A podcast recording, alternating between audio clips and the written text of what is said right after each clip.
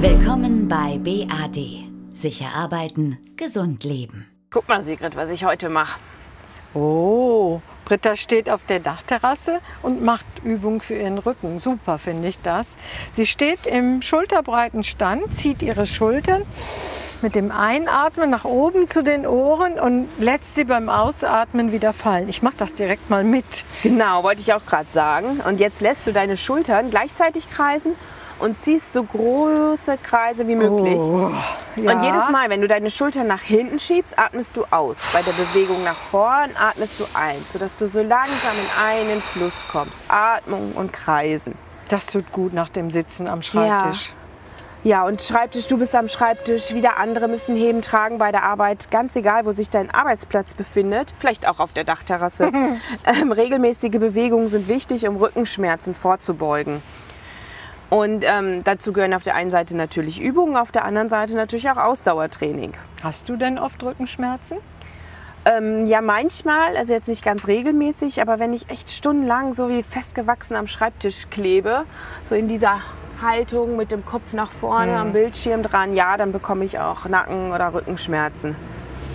Rückenbeschwerden, habe ich gerade gelesen, gehören in Deutschland zu den häufigsten Gründen für Krankschreibungen. Ja. Ja, Bewegungsmangel, seelische Anspannung gelten ja auch dabei als Hauptursache. Stress, Angst und Sorgen können Rückenschmerzen ja auch auslösen und verstärken. Aber muss man denn schon zum Arzt, wenn es arg wehtut oder gar nicht mehr weggeht? Auf jeden Fall. Man hat zwar viel geforscht und herausgefunden, dass bei 90 Prozent der Beschwerden es wirklich gar keine klare körperliche Ursache gibt. Also das ist nicht direkt immer nachvollziehbar. Aber zum Arzt, zur Ärztin zu gehen, lohnt sich in jedem Fall. Wir sind alle unterschiedlich, wir haben jeder einen anderen Arbeitsplatz und ähm, da weiß der Arzt schon am besten, welche Tipps er oder sie geben kann. Ja. Man kann ja auch ganz viel selber tun. Man muss nur erst drauf kommen. Und wir bieten unseren Kunden ja speziell Gesundheitstage auch für das Thema Rücken an. Da bekommt man ziemlich viele Übungen gezeigt. Und ich habe so einen Kurs mal mitgemacht, ja.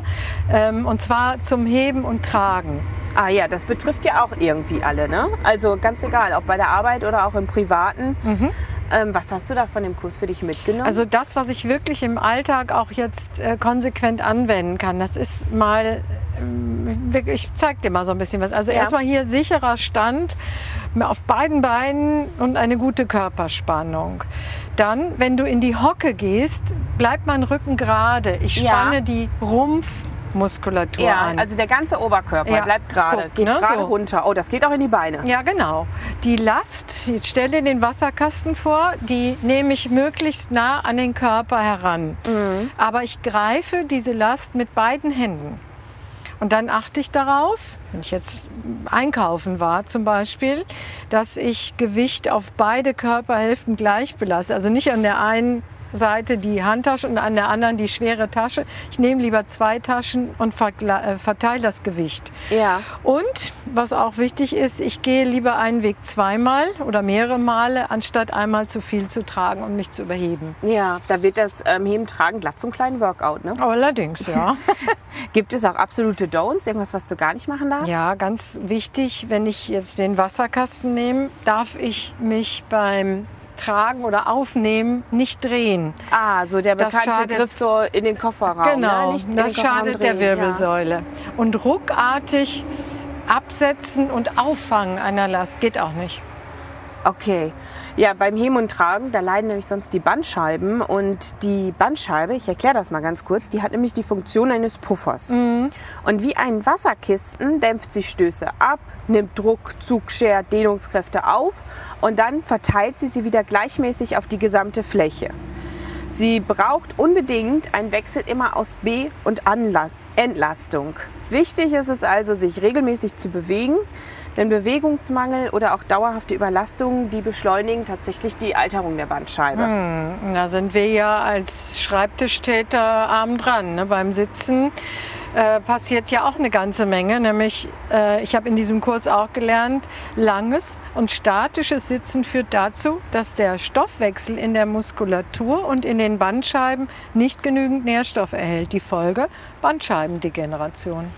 Also ran an die Bewegung. Mhm. Aktiviere deinen Körper immer wieder. nehme ich für mich mit. Ja, Treibe Sport, ja, nehme die Treppe statt den Fahrstuhl, auf jeden Fall. Telefoniere im Stehen, Manchmal schwierig. parke auch mal 500 Meter vom Arbeitsplatz entfernt. Da Mhm. gibt es dann vielleicht auch noch Parkplätze. Ja, Oder wenn du mit dem Bus unterwegs bist, ähm, dann steig auch mal einfach zwei, drei Haltestellen früher aus. Da kommst du auch wieder in die Bewegung. also das ist ein wichtiger Aspekt mit diesem sich bewegen. Und ähm, ja, unsere Schreibtische, unsere Arbeitsplätze, Büroarbeitsplätze, ähm, die kann man auch gestalten, wie mit ergonomischen Schreibtischstühlen, höhenverstellbaren Schreibtischen, wenn das geht, Hebe- und Tragehilfen. Und wenn man jetzt schwere Arbeit macht, wie Leute, die eben im Regalbereich, Lagerbereich arbeiten, dann ist auch Arbeitsplatzrotation ein interessanter Aspekt, um für Entlastung zu sorgen. Ja, ja, gerade dazu beraten ja auch unsere Fachkräfte für Arbeitssicherheit. Hier sind wir beide dann auch echt mit unserem Latein am Ende, Allerdings, ja. wie man einen Arbeitsplatz wirklich ergonomisch, gesundheitsgerecht gestaltet. Und ähm, das geben wir dann ab an unsere Kollegen, glaube ich mal. Ganz genau. Das ist eine Sache der BAD-Expertinnen und Experten. Und dazu finden Sie mehr auf unserer Homepage www.bad-gmbh.de. Besuchen Sie uns auf unserer Internetseite und den sozialen Medien. BAD. Sicher arbeiten, gesund leben.